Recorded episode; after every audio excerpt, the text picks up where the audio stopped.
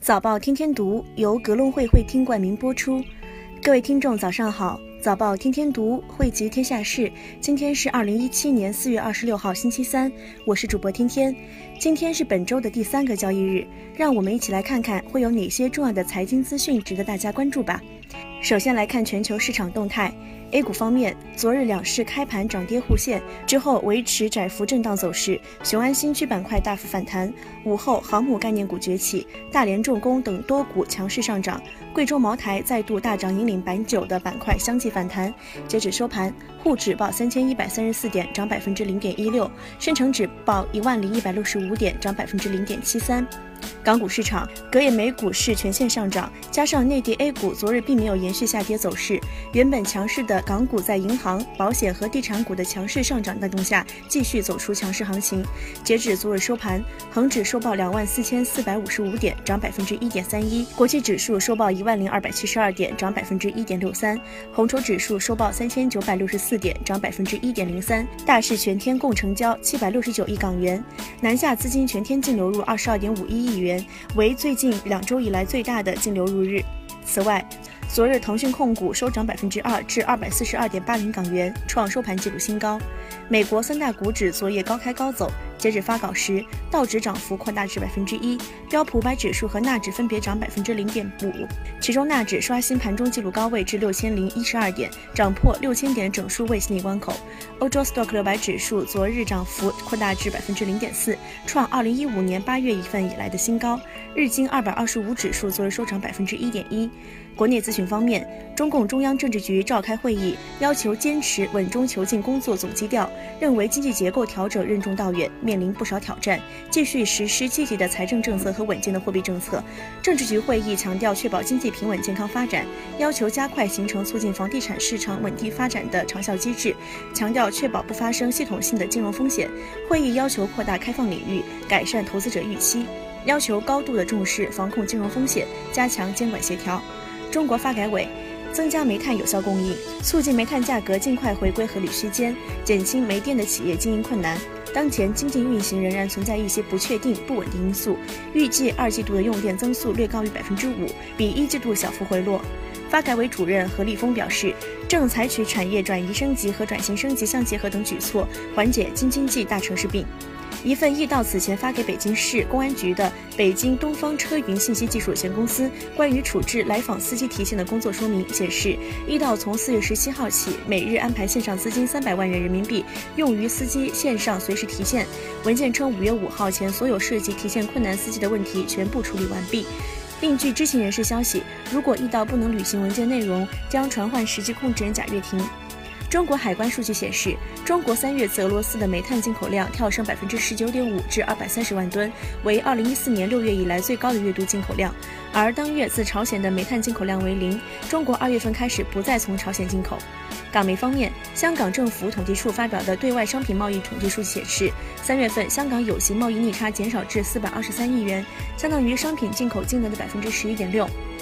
其中，整体出口额和进口额均取得按年升幅，分别上升百分之十六点九和百分之十三点零。据香港本地媒体报道，访港旅客数量近年持续下跌，但与旅游业唇齿相依的酒店业发展依然迅速。单是这一个月，已有三间新酒店开始运营，酒店房间一时间即增近一千五百个。香港各级酒店的房间总数预计会于两年内由现在的七点五万个增加至九点五万个，令人担心或出现过剩的情况。对此，香港旅游事务署称，去年香港酒店入住率较前年微升百分之一，显示过夜旅客对酒店房间的需求依然殷切，会密切留意的市场供求情况，确保旅游业健康发展。香港政府数据显示，内地三月从香港进口黄金十一万三千五百八十七公斤，内地三月向香港出口黄金一万零一百七十九公斤。